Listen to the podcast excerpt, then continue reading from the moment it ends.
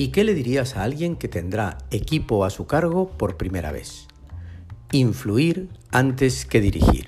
Sí, le diría eso. Influir antes que dirigir. Nos han enseñado siempre a dirigir.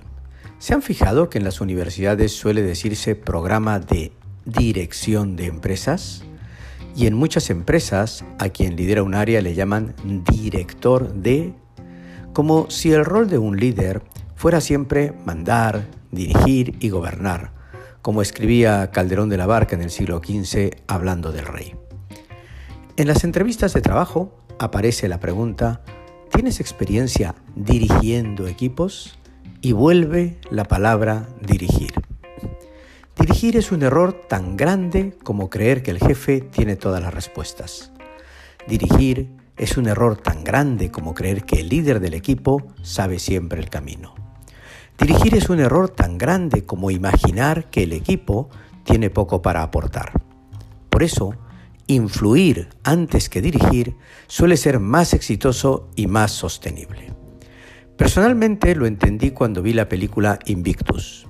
Hay una escena donde Morgan Freeman, que hace el papel del presidente Mandela, invita a tomar el té al capitán del equipo de rugby. Y personalmente le sirve el té y conversan. Al salir, la novia del capitán del equipo le pregunta sobre el motivo de la invitación y él contesta, no estoy seguro, creo que quiere que campeonemos. Y así fue, campeonaron. Influir antes que dirigir significa no dar tu visión, solo ayudar a que los demás la descubran y compartan contigo. No que hagan suya tu visión, sino ayudar a que tengan su propia visión y si es la misma, será muy potente. Influir antes que dirigir no es mandar, sino hacer.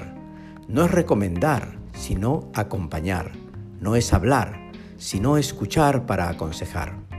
Influir antes que dirigir te permite liderar acciones, independientemente si es mediante equipo a tu cargo o no. Influir antes que dirigir te permite hacer más eficaz el resultado de colaboradores internos y externos, porque todos apuntan al mismo objetivo, todos comparten la misma visión.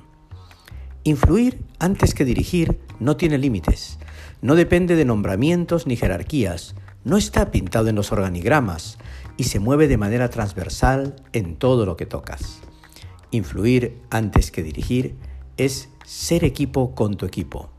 El equipo trabaja mejor cuando trabaja en equipo y es mejor equipo si tú eres parte de él ya sea con equipo a tu cargo o no. No olvides que es mucho más potente influir antes que dirigir.